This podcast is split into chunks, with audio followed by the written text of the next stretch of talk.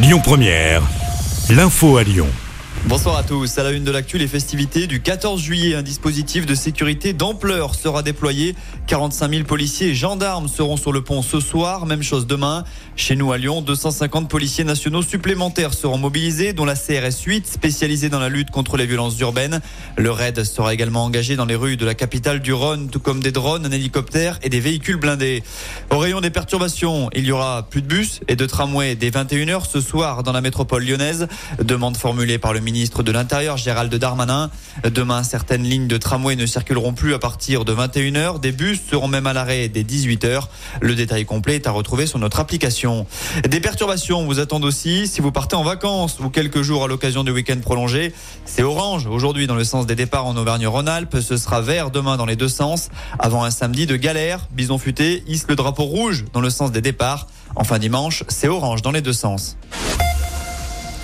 Le progrès parle d'une scène digne d'un Far West. Les faits remontent à la nuit du 30 juin au 1er juillet dernier.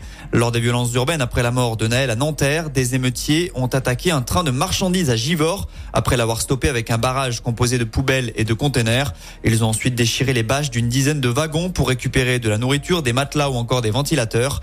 Trois pilleurs ont été interpellés par la police. Ils ont été laissés libres en attendant leur convocation devant la justice.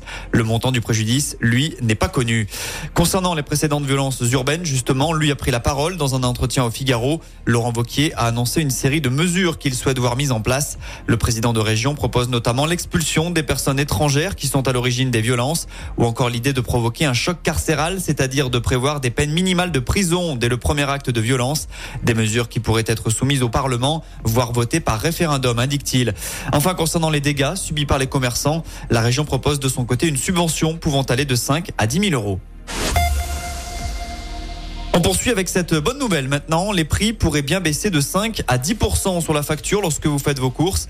L'association des industries alimentaires s'engage à faire baisser le prix d'un millier de produits pour une durée de 3 mois.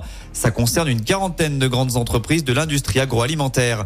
Renfe lance ses trains sur la ligne Barcelone-Lyon. Aujourd'hui, la compagnie espagnole entend concurrencer la SNCF avec une liaison directe en 5 heures. Les prix d'appel sont attractifs, comptez 29 euros pour rallier la capitale de la Catalogne jusqu'à l'automne prochain.